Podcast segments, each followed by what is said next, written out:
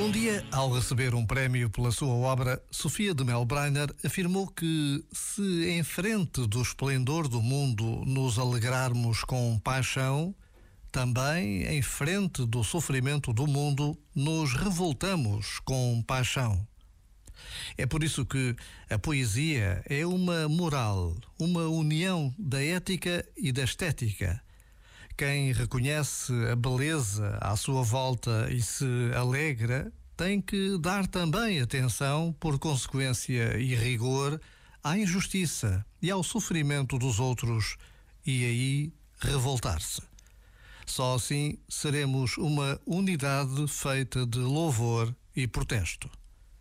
Já agora, vale a pena pensar nisto. Este momento está disponível em podcast no site e na app.